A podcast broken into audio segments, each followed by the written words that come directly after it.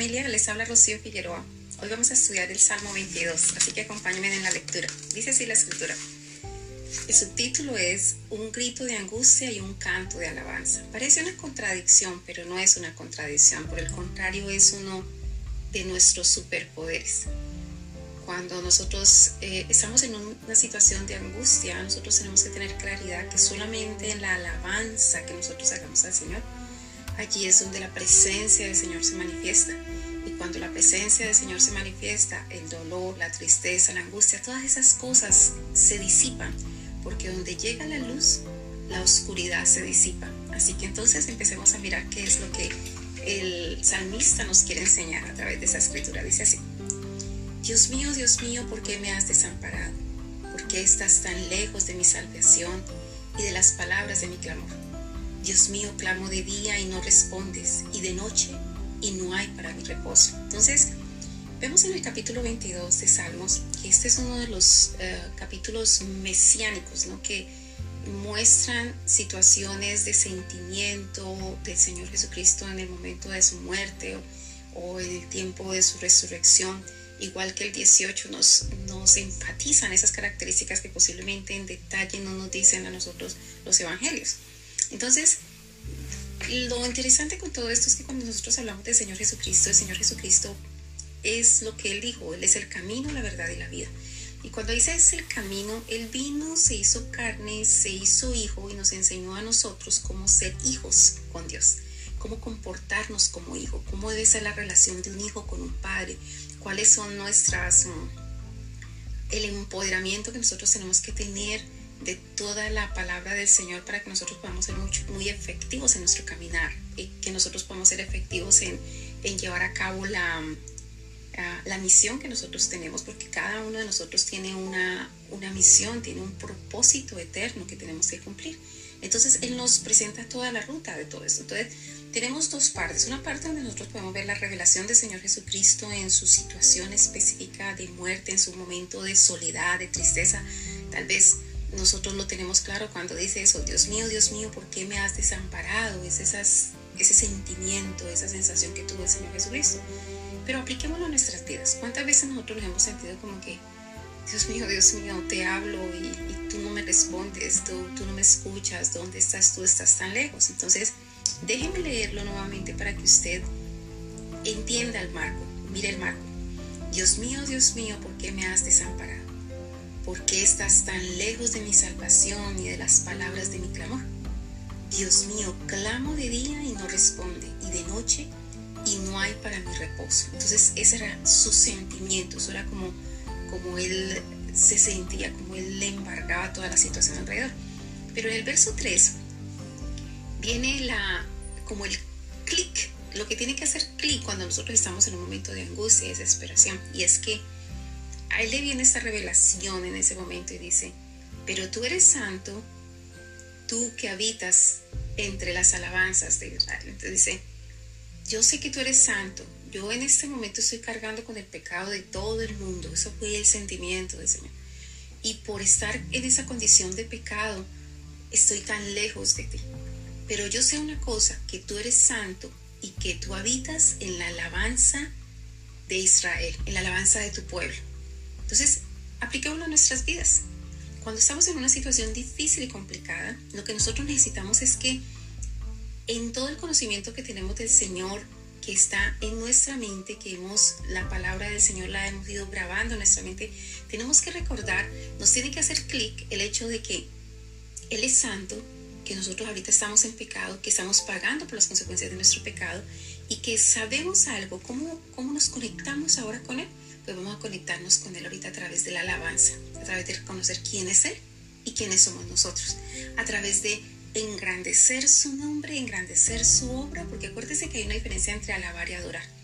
Alabar es todo aquello que usted expresa por lo que Dios ha hecho con su vida, por lo que Dios ha hecho, pero adorar es por lo que Él es. Entonces usted adora a Dios por lo que Él es, pero usted alaba a Dios por lo que Él ha hecho. Entonces, Él me salvó, Él me sanó, Él me restauró, Él me levantó, él, lo que sea que Él haya hecho son razones para que nosotros le alabemos.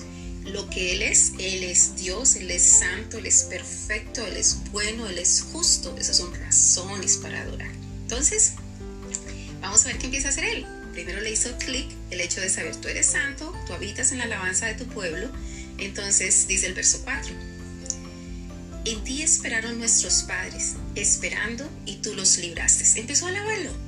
Tú los libraste. Le está diciendo, tú eres nuestro libertador.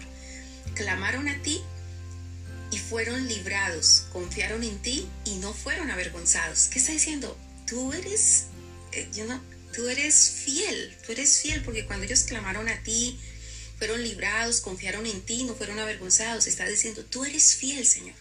Verso 6, más yo, entonces está generando cuál es tu condición y cuál es mi condición en este momento, en esta situación, en este dolor, en esta angustia. Más yo soy gusano y no hombre, oprobio de los hombres y despreciado del pueblo. Está hablando la sensación de desprecio que él siente, toda la percepción de desprecio que los hombres le están haciendo. Todos los que me ven me escarnecen. Esa palabra escarnecer quiere decir me se burlan de mí, me escarnecen. Estiran la boca. No sé si usted ha visto algunas personas que cuando alguien está diciendo algo o algo que no le gusta empieza como que como que a estirar la boca, como decir, eso es bobada lo que está diciendo, eso, esta persona es, es um, como que no tiene importancia o no tiene inteligencia. Es ese tipo de gesticulación que realmente es más el daño que hace que el bien que hace. Y después dice, menean la cabeza.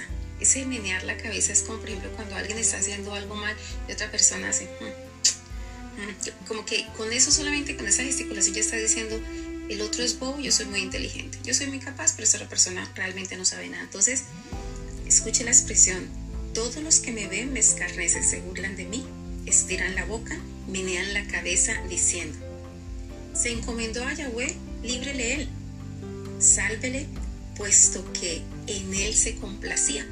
Y aquí viene algo clave que tal vez a nosotros es lo que va a ser una fortaleza en nuestras vidas cuando tengamos alguna dificultad o estemos en angustia, es traer a memoria aquellos tiempos en que nosotros nos complacemos del Señor.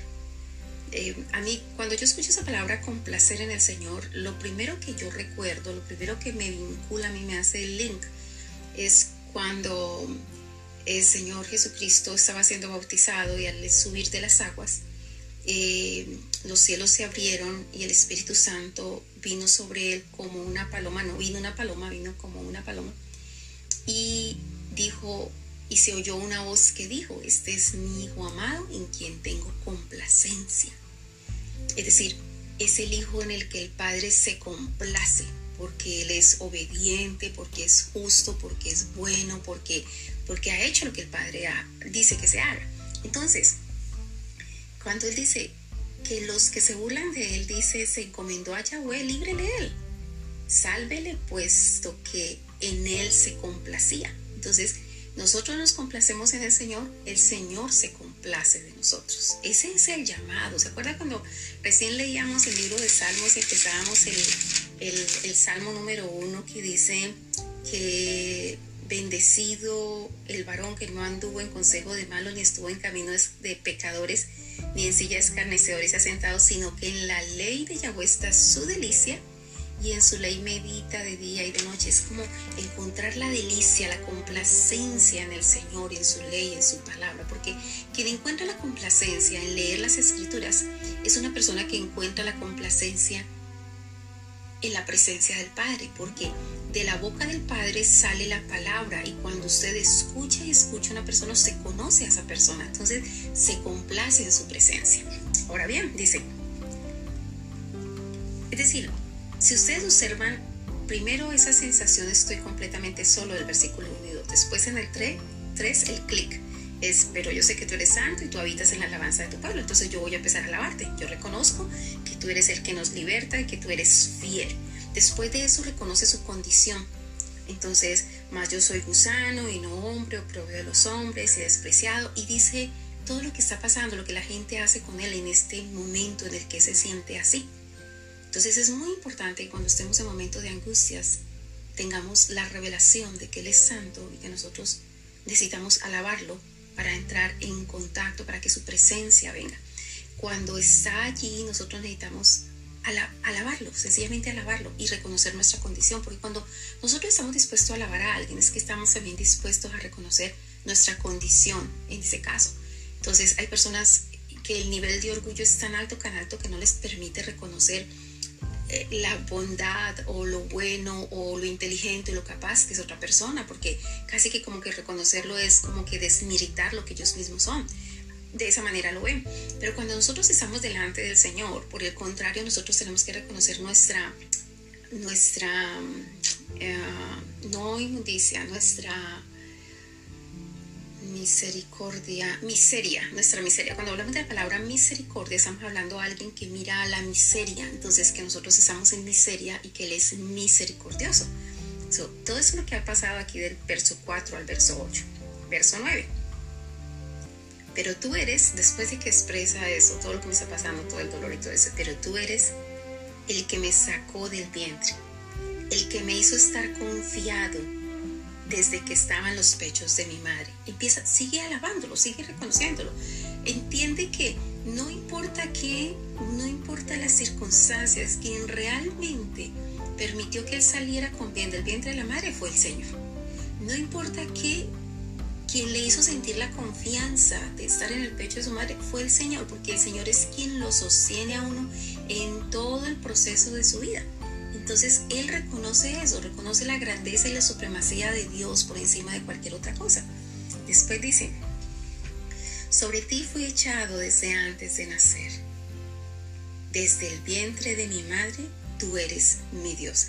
Ese de sobre ti fue echado puede tener una connotación en el hecho de que nosotros estamos sustentados en Dios. Todo está sustentado en Dios. El universo está sustentado en Dios. Eh, cada planta, cada animal se sustenta en el Señor. Es, es como si Él se hubiese despojado de una parte de Él para que de esa parte de Él todas las cosas fuesen hechas. Y sin Él nada lo que ha sido hecho fue hecho. Por eso en Él somos y estamos. Eh, hay una porción de la palabra que dice cuando, en el momento de la muerte, dice, cuando Él nos tome a Él, mm, nos tome a Él, es como que quite algo en nosotros que le pertenece a Él. ¿Sí me entiende? Entonces, de esta misma manera, Él tiene esa revelación y dice, sobre ti fui echado desde antes de nacer, sobre ti yo estoy sustentado, yo, yo vivo y estoy y me muevo, es porque tú me estás sosteniendo. Desde el vientre de mi madre, tú eres mi Dios. Es decir, tú eres mi Dios antes, antes de que yo naciese, antes de que yo fuese en este mundo, antes de que hubiese abierto mis ojos a la luz, tú eres mi Dios. Por lo tanto, en el verso 11 dice, no te alejes de mí, porque la angustia se acerca, porque no hay quien ayude. Reconoce, eres tú mi ayuda. Yo te necesito, no te alejes de mí. A pesar de que estoy en esta condición, yo puedo reconocer tu grandeza y mi pequeñez, tu misericordia y mi miseria. Por favor, no te alejes, porque pueda que la angustia no haya acabado aquí, tal vez siga. Y mire, después como empieza a ver como el mundo espiritual, dice, me han rodeado, me han rodeado muchos toros, fuertes toros de Bazán me han cercado. Abrieron sobre mí su boca como león rapaz y rugiente. Entonces muestra las características del enemigo comparándolo con animales. Cuando dice eh, los toros, los toros tienen esa fuerza y ese deseo cuando ven a alguien, si estuvieran con algo rojo como yo, como que embestir, embestir a alguien. Y, nosotros, ¿sabe que nosotros tenemos, estamos cubiertos con la sangre de Cristo? Nosotros, el Señor, nosotros olemos a cristiano. Eso es algo que, que a veces nosotros tenemos que entender como cuando el Salmo dice, como el siervo clamas por las aguas, así clama mi alma por ti, oh Dios. ¿Qué es eso? El siervo, la única forma de que pueda hacer que el león los leones pierdan el rastro de ellos, porque ellos huelen a ciervo, ellos se tienen que sumergir en las aguas para hacer que se pierda la ruta. De igual manera nosotros nos tenemos que sumergir en las aguas del Espíritu para que el enemigo que anda como león rugiente buscando a quien devorar pierda ese olor a cristiano, ese olor a, a salvados, ese olor a, si me entiende, a hombres y mujeres que han sido sellados con el Señor. Él nos odia, Él, Él quiere acabarnos, pero nosotros sabemos que en el Señor estamos cubiertos, que en Él estamos seguros. Así que en este momento lo, vemos, lo podemos ver en tres dimensiones. En la dimensión de lo que vivió el Señor Jesucristo y pudo percibir el mundo espiritual. Lo podemos ver en, en la dimensión de lo que vivió David, que se sintió de tal manera que que pudo ser inspirado por Dios para escribir la profundidad de lo que iba a sentir el Señor Jesucristo y lo podemos ver en la dimensión aplicada a nuestras vidas. Cómo el enemigo viene queriéndolo investir, pero además dice el verso 13, abrieron sobre mí su boca como león rapaz y rugiente. Es lo que quiere el enemigo, es acabar con nosotros. Por eso dice la escritura claramente, nuestra guerra no es contra carne ni sangre, sino contra huestes espirituales en la zona celeste. Eso es, una guerra espiritual. Verso 14 y 15 dice, he sido derramado como aguas y todos mis huesos se descoyuntaron. Mi corazón fue como cera, derritiéndose en medio de mis entrañas. Como un tiesto se secó mi vigor, y mi lengua se pegó a mi paladar, y me has puesto en el polvo de la muerte. Entonces, ¿saben? La historia de la cruz lo que estaba viviendo el Señor Jesucristo en el momento de su muerte, antes, antes de su muerte. Y, es interesante porque dice, he sido derramado como agua y todos mis huesos se descoyuntaron. Eh, yo estuve viendo un programa, a mí me gusta mucho el conocimiento científico, me gusta mucho la ciencia, la física, y cuando estaba observando una, un análisis que estaban haciendo de la muerte del Señor Jesucristo, diciendo que la posición que tomaba en la cruz, eh, y con el peso del cuerpo, eso generaba, eh, desde los puntos que él estaba tomado, que eran las manos y los pies, eso generaba que esto se le descoyuntara, eh, porque, porque el soporte que se estaba dando en ese momento. Entonces, es claro lo que dice aquí, todos mis huesos se descoyuntaron. Mi corazón fue como cera, derritiéndose en medio de mis entrañas. Como un tiesto se secó mi vigor y mi lengua se pegó a mi paladar. ¿Recuerdan aquella porción donde el Señor dice, tengo sed? Y le dieron con un hisopo mojaron agua con vinagre y eso fue lo que le dieron. Pues eso es literal y aquí se está describiendo tal vez esos detalles que nos muestran eh, los evangelios en el Nuevo Testamento están mm, plenamente descritos en, uno de los libros, ah, eh, diría yo, mesiánicos, el libro de Isaías que habla del Hijo, porque el libro de Jeremías habla del Padre, Isaías habla del Hijo y Ezequiel habla del Espíritu Santo. También el Salmo 18, el Salmo 22 y tantas otras porciones bíblicas que, que nos describen esos momentos del Señor Jesucristo. Dice el verso 16 al 18, dice, nuevamente mira el round espiritual, porque perros me han rodeado, me han cercado cuadrilla de malignos horadaron mis manos y mis pies. Contar puedo todos mis huesos, entre tanto ellos me miran y me observan. Repartieron entre sí mis vestidos y sobre mi ropa echaron suertes. Entonces, miremos esto porque hay, hay varias cosas que nosotros podemos ver aquí. Lo primero es la comparación que hace, porque perros me han rodeado, me han cercado cuadrilla de malignos, horadaron mis manos y mis pies. Entonces, eh, esa expresión de perros, hablando de inmundos, está hablando de los espíritus de maldad, cómo, cómo lo, lo tienen apresado, cómo lo tienen cercado, cómo lo pusieron en, en cierto punto. Y después dice, contar puedo todos mis huesos, entre tanto ellos me miran y me observan. Eso es lo que sucede cada vez que nosotros estamos en una prueba, nosotros estamos en un problema, en una dificultad. El enemigo está observando y mirándonos. El enemigo sabe quién somos nosotros en el mundo espiritual. Nos conocen y nos conocen hasta por nombre propio. Dice la, escritura cuenta de que en alguna ocasión algunos jóvenes intentaban sacar fuera unos demonios y decían por el Dios de, Pablo y, y, los demonios le contestaron a Jesús conocemos y a Pablo conocemos, pero ustedes no nos conocemos. Y entonces eh, dice la escritura que que los golpearon. La situación es esta, en el mundo, en el mundo espiritual uno se hace conocer, uno se hace conocer. Y especialmente, mm, no solamente en el momento de la, de la oración y del ayuno y, de, la, de todas las disciplinas espirituales, porque las disciplinas espirituales son las que forman el carácter de un hombre y de una mujer de Dios para estar preparado frente a las pruebas y tentaciones que se le presentan. Entonces, cuando se presenta la prueba y la tentación, cómo nosotros mm, las abordamos y cómo salimos adelante de ella, es como se muestra que nos hacemos conocer, es como nos hacemos conocer en el, en el mundo espiritual. ¿Cómo reaccionaste cuando alguien se enojó contigo? ¿Con enojo, con rabia y tirando algo? ¿O tus palabras fueron mucho más elevadas y entendieron el mundo espiritual? Porque sabías que no tenías guerra contra las personas que te trataron de hacer daño, sino contra las huestes espirituales que estaban accionando en ellos. Entonces, ¿cómo nosotros comportamos porque el enemigo está haciendo eso?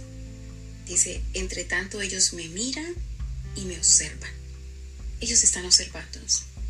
Y créame que si usted hace lo correcto, usted será conocido en el mundo espiritual y poder decir, oh, a Jesús conocemos, a Pablo conocemos y a ti también te conocemos, porque se habla de aquellas personas, hombres y mujeres que han decidido tomar la posición con el Señor, que han decidido seguir este camino, porque cuando nosotros observamos el camino de, la muerte del Señor Jesucristo, allí hay un mensaje para nosotros grande, no solamente el, mensaje de la salvación, o que a través de la muerte del Señor Jesucristo nosotros somos salvos, sí, eso es bonito, pero también hay un mensaje que dice que toma tu cruz y sígueme. Y entonces, ¿para qué una persona tomaba una cruz? Una persona tomaba una cruz para eventualmente en un hueco poner la cruz y allí ser crucificado y morir.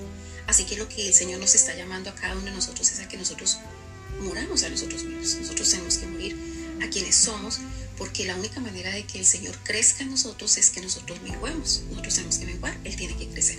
Entonces, morir, hay varias prácticas en el morir, y las prácticas en el morir es el estudio de la palabra, mucho tiempo el estudio de la palabra, porque uno va conformando su mente, sus sentimientos y sus deseos de acuerdo a la palabra.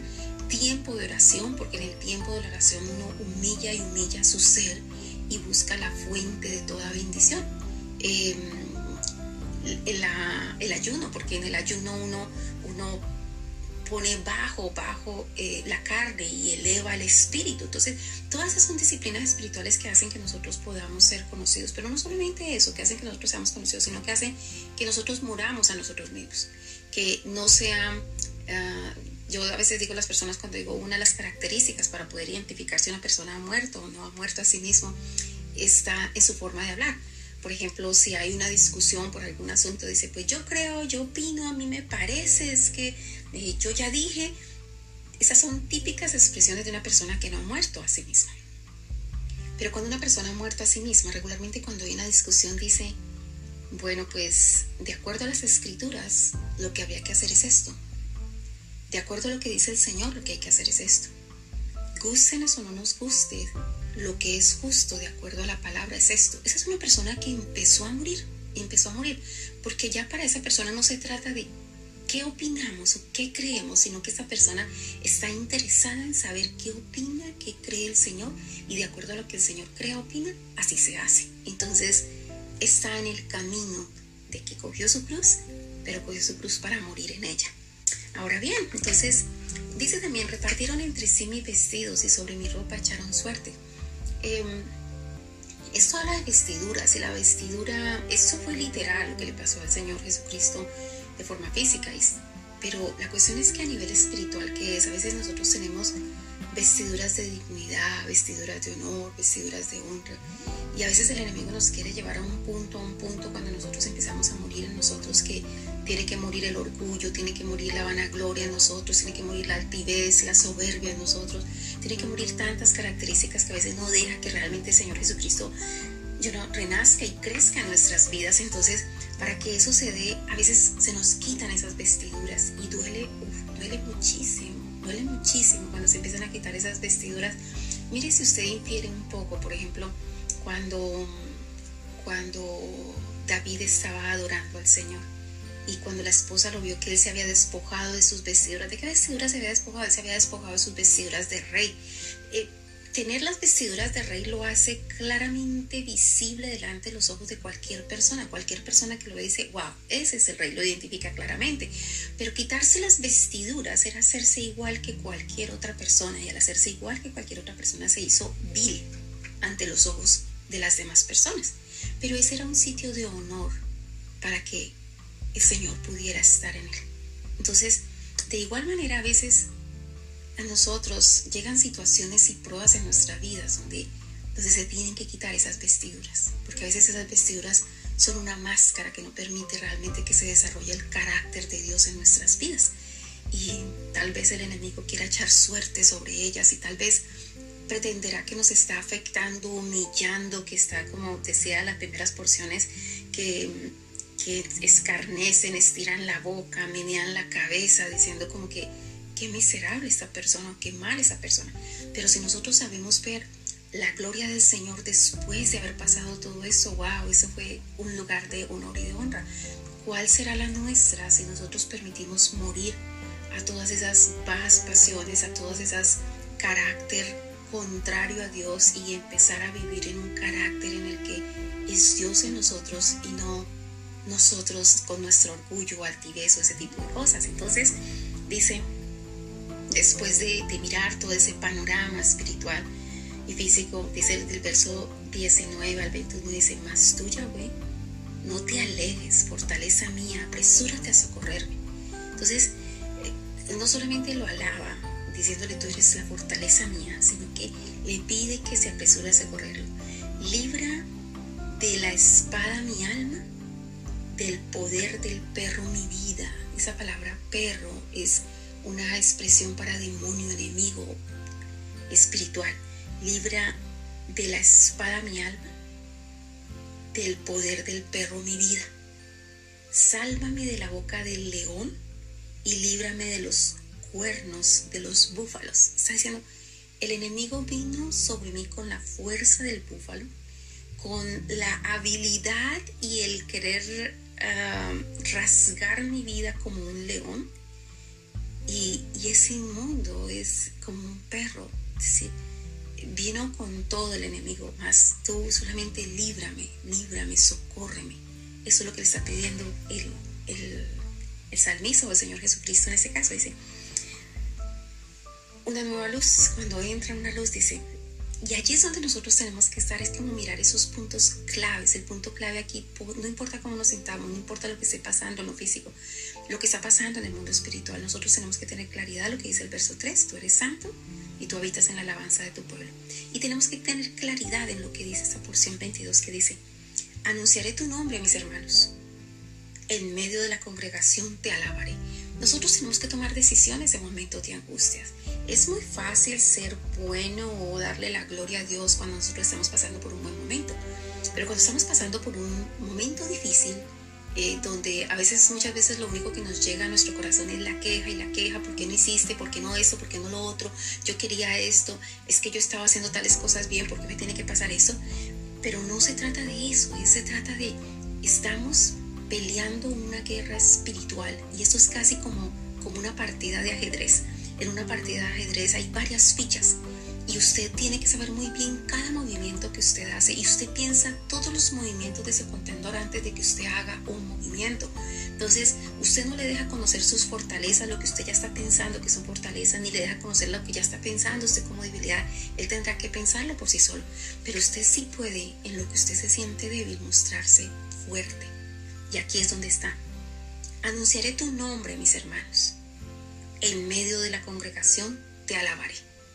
Es, esa debe ser nuestra posición en tiempo de angustia. Dice, verso 23 dice, los que temen a Yahweh, alabadle, glorificarle, descendencia toda de Jacob, y temedle vosotros, descendencia toda de Israel que los momentos de angustia, los momentos de desespero, no solamente te den para dar esas declaraciones de lo que tú harás, sino para que tú animes a otro. Eso es algo clave, eso es algo clave en nuestro caminar cristiano. Si nosotros nos enfocamos demasiado en nosotros, nosotros regularmente vamos a caer y vamos a perder. Pero si nosotros nos enfocamos en las situaciones de otras personas, nosotros desviamos los ojos de esa atención de nosotros y mucho más fácil nosotros salimos de la dificultad. Recuerdo en algún momento haber tenido una serie de problemas que yo estaba que ya no puedo más, ya no puedo más.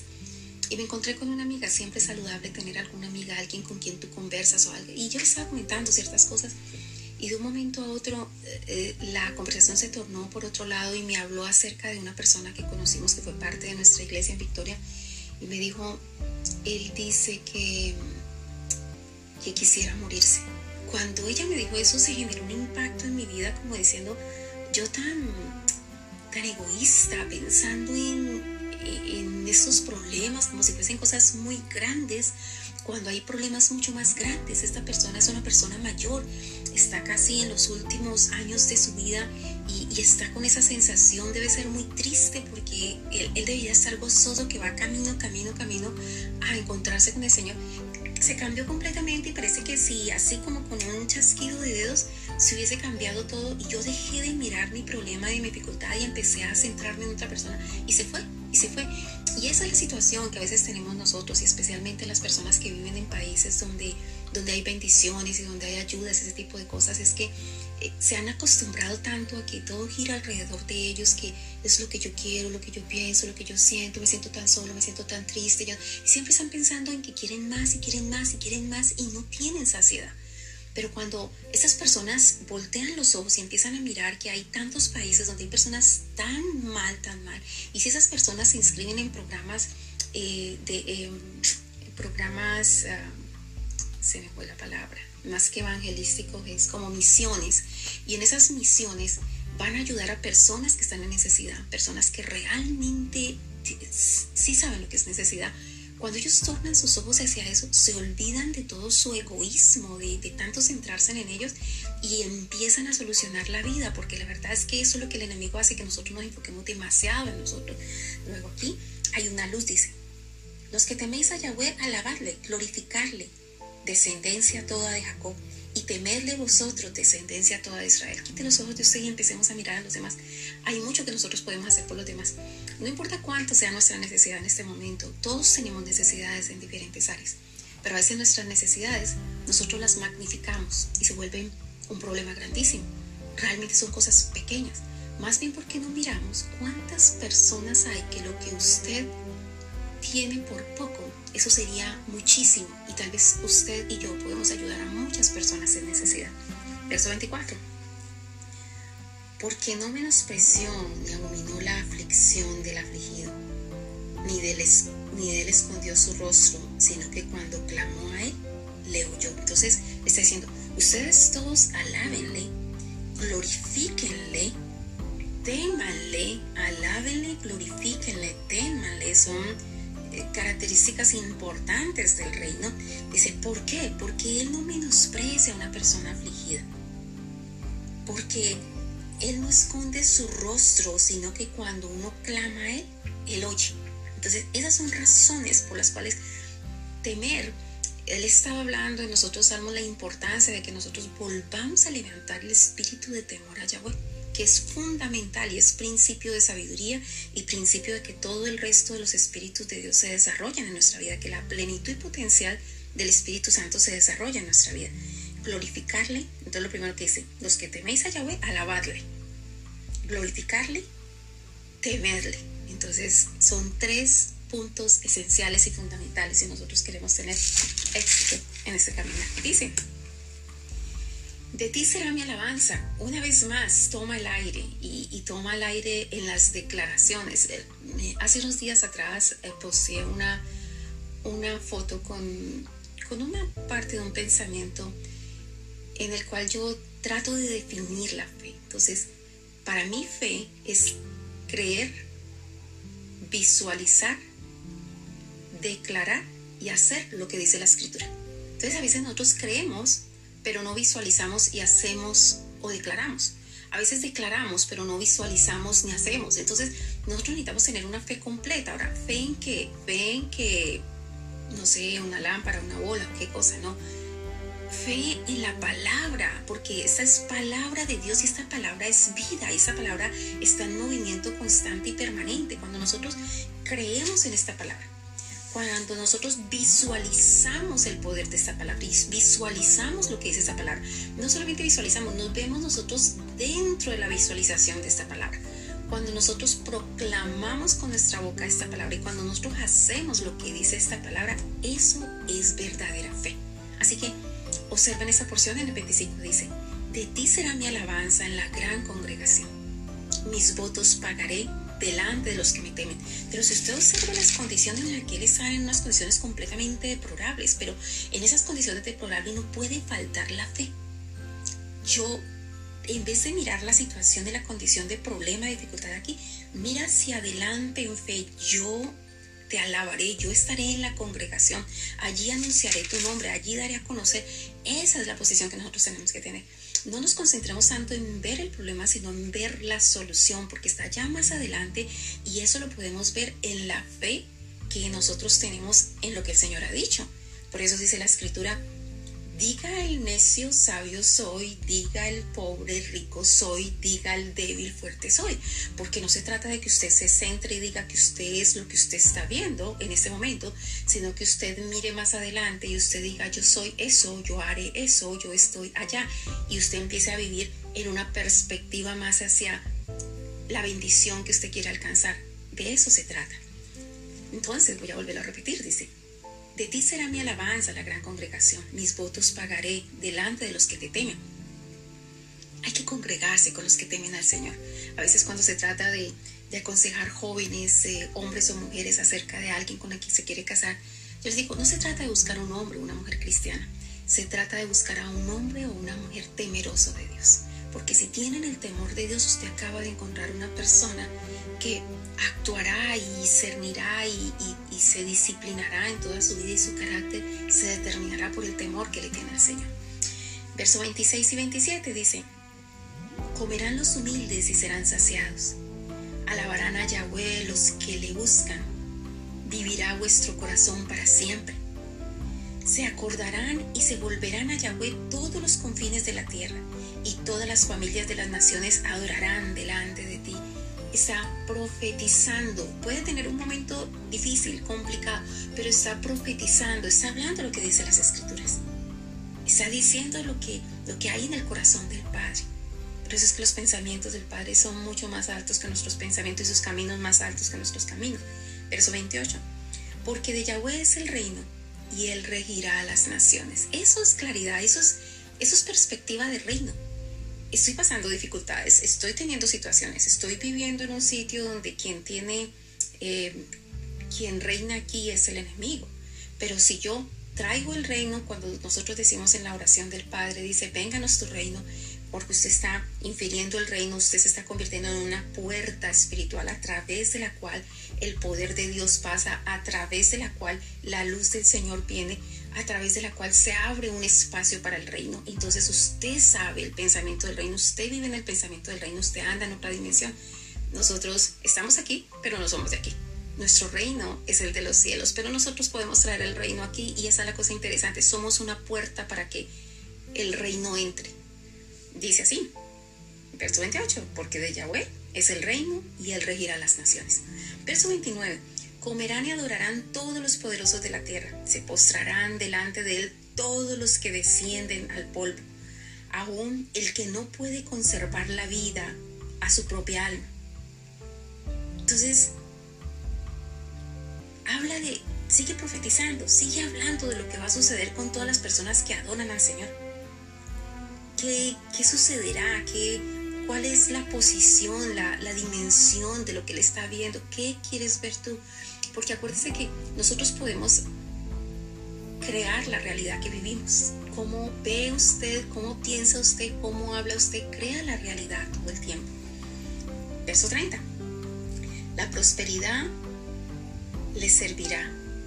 Esto será contado de Yahweh hasta la postrera generación vendrán y anunciarán su justicia a pueblo no nacido y aún anunciarán que Él hizo esto. ¿Qué es lo que se le va a decir? Le va a decir que un hombre un día murió en la cruz del Calvario y que gracias a esa muerte, y que gracias a esa muerte a un pueblo no nacido, que no había nacido porque cuando eso se produjo mucho antes del Señor Jesucristo, imagínense, y el Señor Jesucristo fue mucho antes de que apareciera, por ejemplo, si hubiese descubierto América.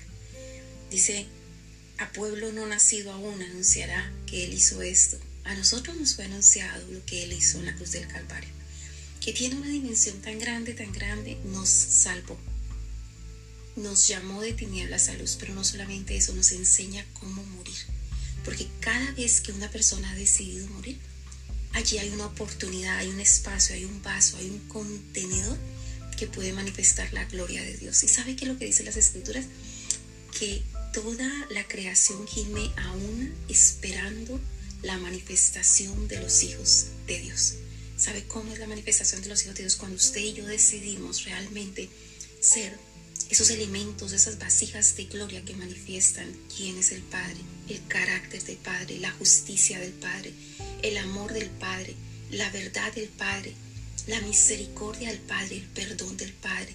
A eso fuimos nosotros llamados. Entonces, la invitación en esta porción es a morir a nosotros mismos y a que Jesucristo se levante, crezca en medio de nosotros. Un abrazo grande y bendiciones. Que la gracia del Señor sea con usted. Bye.